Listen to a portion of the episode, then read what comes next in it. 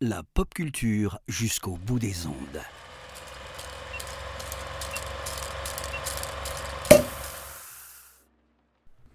Bonjour à toutes, bonjour à tous. Bienvenue dans ce 13e numéro du calendrier de l'après de l'apéro ciné. Je suis Antoine et aujourd'hui je vous propose de rendre hommage non pas à un événement, mais hommage à une personne, car en effet aujourd'hui une grande dame du cinéma français euh, fête son 70e anniversaire, Madame Céline Monsara. Alors, si son nom ne vous dit rien, peut-être que sa voix vous dit quelque chose. C'est une euh, grande dame du monde du doublage. Vous avez pu l'entendre notamment sur Julia Roberts, c'est sa voix française régulière. Vous avez pu l'entendre euh, euh, doubler la Schtroumpfette, vous avez pu l'entendre doubler Bulma dans la saga Dragon Ball. Mais aujourd'hui, je vous propose de revenir sur un des rôles de doublage qui lui a valu la plus grand, le plus de, un des rôles qui lui a valu le plus d'honneur, un des rôles qui l'a le plus mis en avant. Aujourd'hui, je vous propose de voyager euh, sous la mer. Je vous propose de voyager en 2003. On va parler ensemble du monde de Nemo. Alors, le monde de Nemo, euh, beaucoup l'ont vu. Euh, c'est un des films du studio Pixar les plus, les plus connus. C'est l'histoire de, de Marin, ce poisson clown, qui va perdre son, son fils unique Nemo qui, euh, en gros, va se faire enlever par un plongeur. Et Marin va tout faire pour essayer de le retrouver.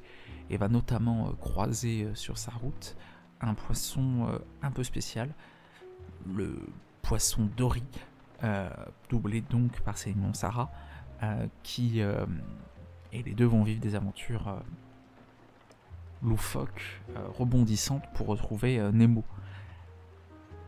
La première raison de découvrir le monde de Nemo, c'est pour le doublage euh, de Céline Monsara euh, sur Dory, mais également, et un rôle peut-être à contre-emploi, euh, la voix de Franck Dubosc sur le personnage de Marin.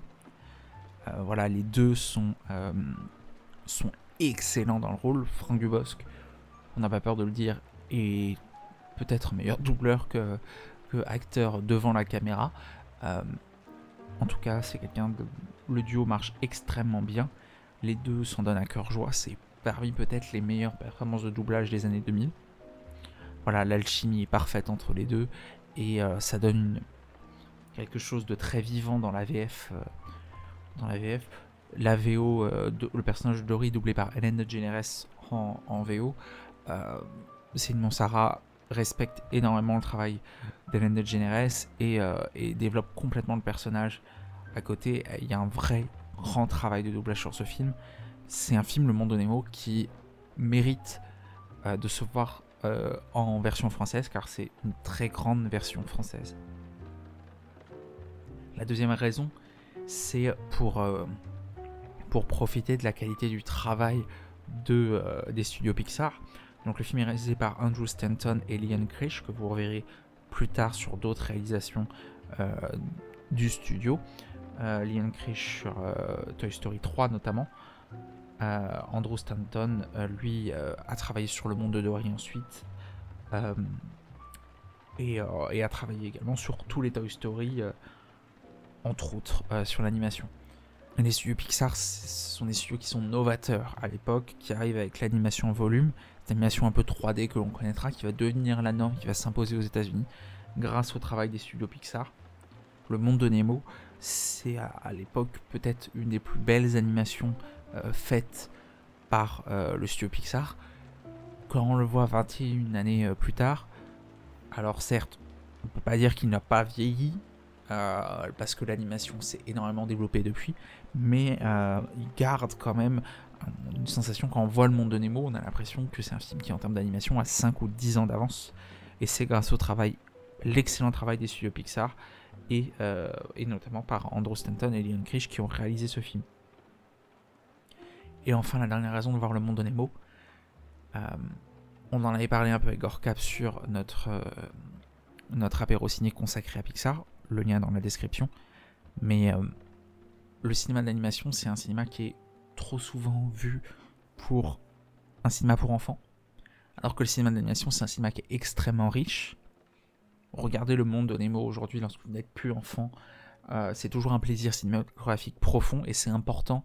C'était important pour la Pérociné de rappeler, voilà, que le cinéma d'animation, c'est un cinéma qui est très riche thématiquement, techniquement. C'est un cinéma merveilleux qui met en avant des professionnels de grande qualité. les, les doubleurs, c'est une ça en tête, mais beaucoup d'autres noms très connus que vous entendez, que vous avez probablement dans l'oreille parce que vous, les entendez depuis tout petit. Voilà, le cinéma d'animation mérite d'être mis en avant et le calendrier de l'après ne pouvait pas euh, être une réussite sans que l'on parle d'animation. Puis ça tombe bien puisque demain nous parlerons aussi en partie d'animation, d'une autre technique d'animation, mais ça, euh, je vous laisse encore une nuit de sommeil euh, avant de découvrir le sujet, le film de demain. C'était donc Le Monde de Nemo dans le calendrier de l'après que je vous invite à découvrir ou à redécouvrir. C'était le 13e numéro du calendrier de l'après de l'apéro ciné. Je vous souhaite à toutes et à tous une très bonne journée.